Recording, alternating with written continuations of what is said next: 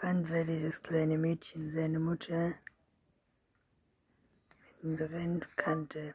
Der Während sie in den Wald ging, hörte Eva Bidney Schimpfwörter hinter ihr herrufen. Dann hörte sie eine Autotür knallen und den Motor aufheulen. Bevor die Reifen quietschen, sie blickte über die Schulter und sah das Auto schlingernd, als es aus einer Kurve raste. Eva hielt den Atem an, machte sich auf das Geräusch eines Pralls gefasst.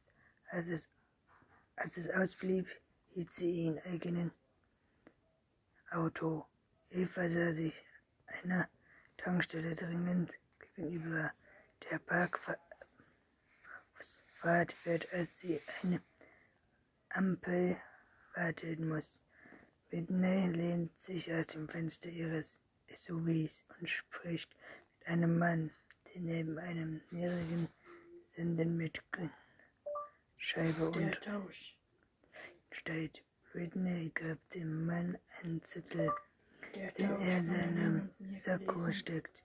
Es wurde gr- grün. Die Eva startet immer noch. Das Unbehagen überfiel sie wieder und verwandelte sich schnell in dunklen Panik. Hinter ihr kubte jemand. Verlassen sie ihre Aufmerksamkeit wieder auf die Straße zu richten und zwang sie weiterzufahren.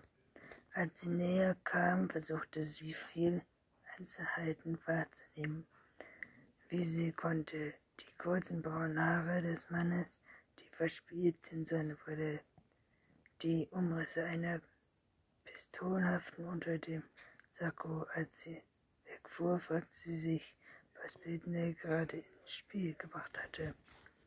Zu Hause fuhr Eva das Auto in die kleine Garage neben ihrem Haus und schloss die Tür mit dem Vorhängeschloss. Sie musste so schnell wie möglich ins Haus und Dex anrufen, aber ihre neuen Nachbarn saßen vor der Tür, als würden sie auf Eva warten. Mist, murmelte Eva vor sich hin.